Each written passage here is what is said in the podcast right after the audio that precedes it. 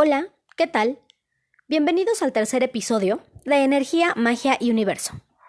Mi nombre es Victoria y en este podcast encontrarás información sobre todo aquello que puede ayudarte a hacer más entendible y divertida tu experiencia de vida.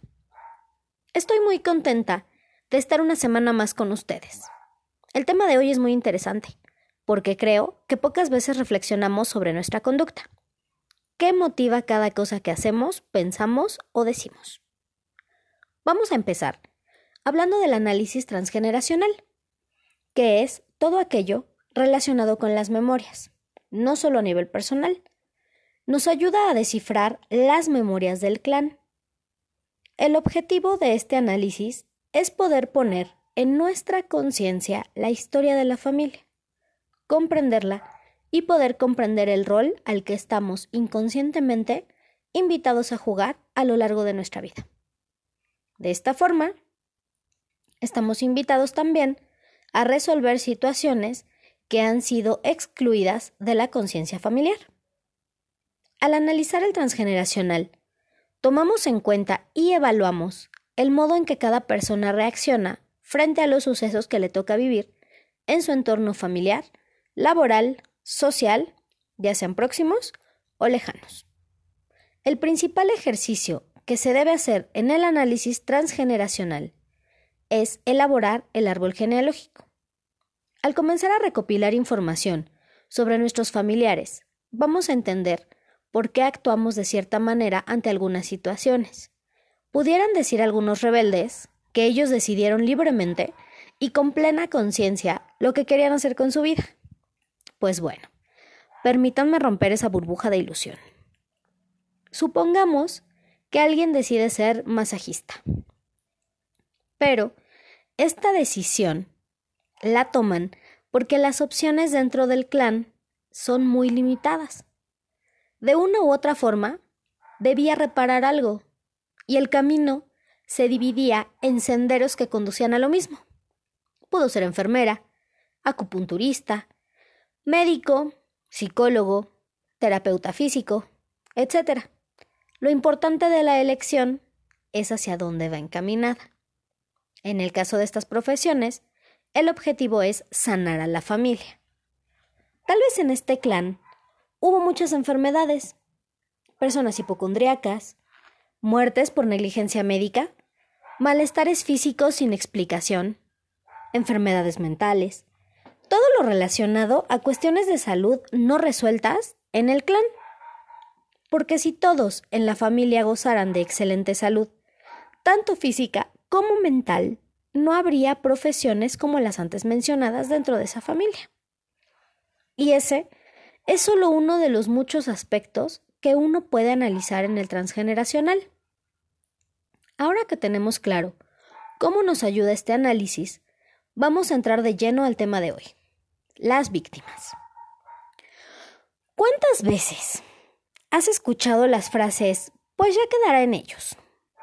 No importa que me haya hecho daño esa persona, que Dios la bendiga y le vaya bien. Debo poner la otra mejilla, porque me, eso me hace ser una buena persona.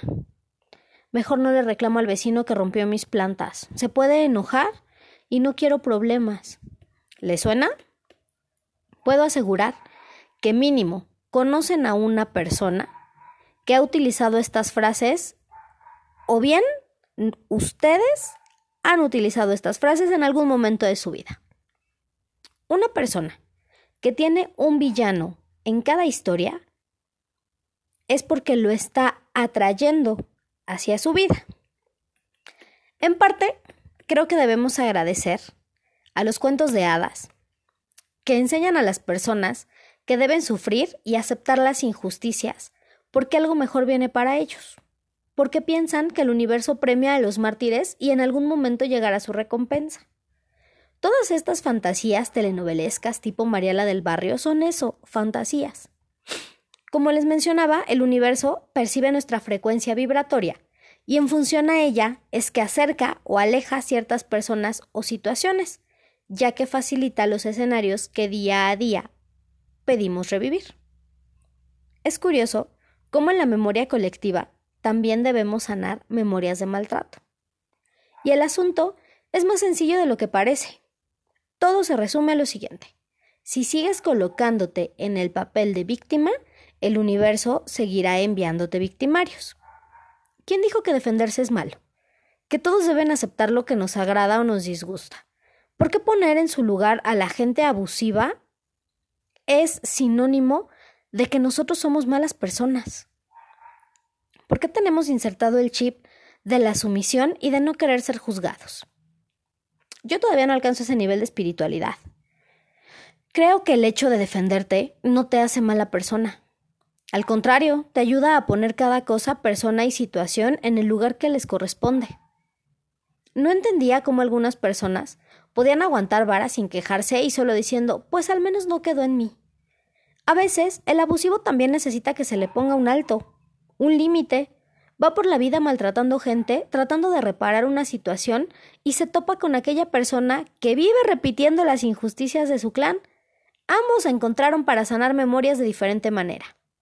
En el momento en el que la víctima decide actuar de forma diferente y, en lugar de aceptar la situación de abuso, defenderse, en ese momento comienza a liberar memorias y poco a poco, con cada pequeño cambio en sus escenarios, no habrá más villanos en su historia. Es importante saber que hay diferentes tipos de víctimas. Por ejemplo, si se generan deudas dentro de la familia y estas no son saldadas, se presentarán los siguientes tipos de víctimas. Un miembro de la familia que sacrifica sus intereses y posibilidades personales por otro o por el bien de la familia, se siente con derecho a ser retribuido por este sacrificio y espera que se le reconozca.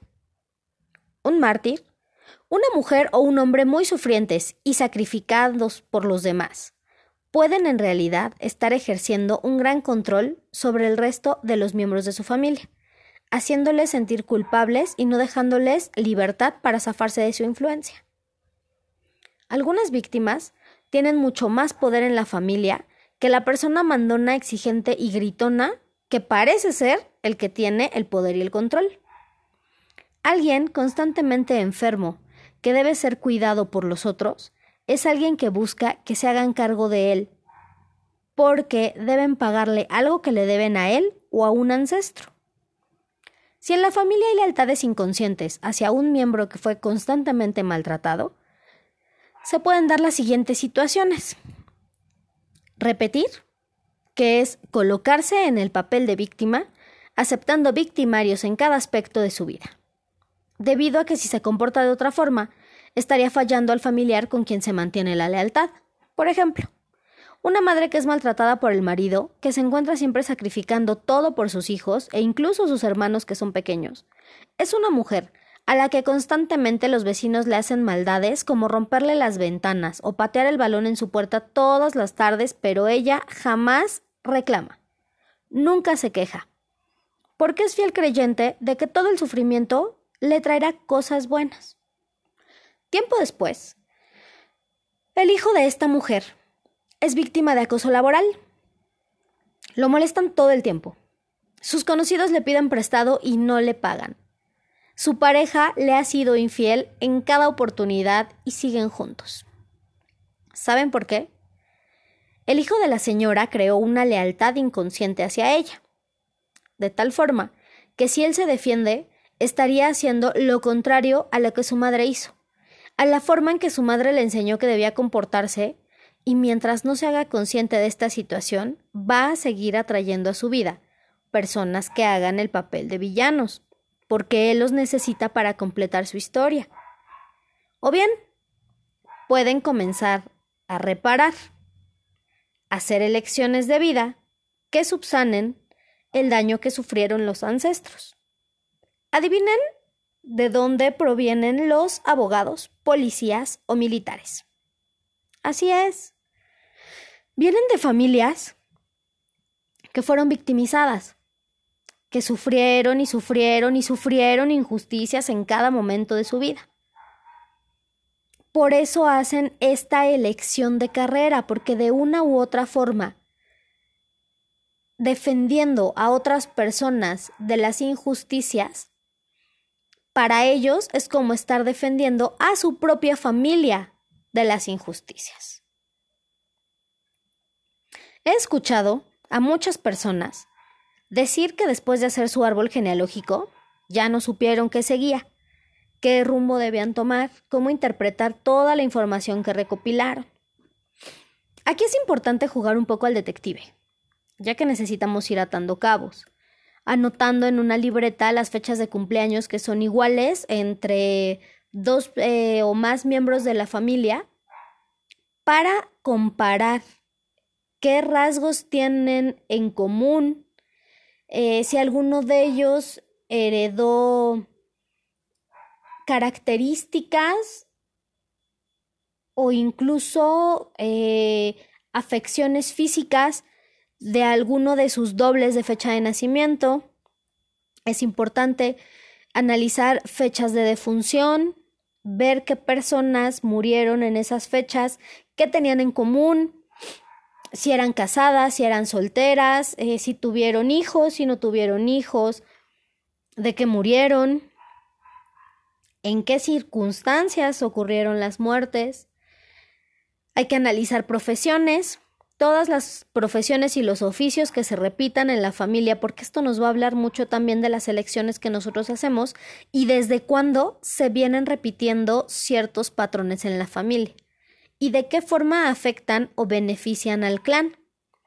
En fin, es un mar de información y demasiado extenso para abordarse en tan solo 10 minutos. Creí conveniente hablar sobre la postura de víctima porque muchas veces pensamos que comportándonos así vamos a conseguir que nuestra vida mejore. Y pues ya vimos que no por lo que debemos trabajar en todas aquellas situaciones donde es necesario expresarnos, alzar la voz y defendernos o bien no caer en el juego de la víctima manipuladora, para romper con esta dinámica y así poder sanar las memorias del clan. Si les interesa el archivo de el análisis transgeneracional, cómo elaborar el árbol genealógico, y cómo elaborar cartas de duelo para sanar situaciones con la figura femenina, la figura masculina o bien sanar la situación económica, voy a subir el archivo a la página de Facebook. Corrientes como la terapia sistémica, la biodescodificación, las constelaciones familiares y la psicogenealogía atacan directamente estos nudos y los resuelven con resultados más que aceptables. Este tipo de terapias pueden ir de la mano con los ejercicios que vienen en el archivo que les comento. Vamos con el tip mágico de la semana. En un vaso de cristal vas a colocar una cucharada de sal de grano y lo vas a llenar con agua. Colócalo en la entrada de tu casa para alejar la mala vibra y cambia el agua y la sal una vez por semana. Si tienes alguna duda o sugerencia, puedes escribirme a la página de Facebook Energía, Magia y Universo. Nos vemos en el siguiente episodio.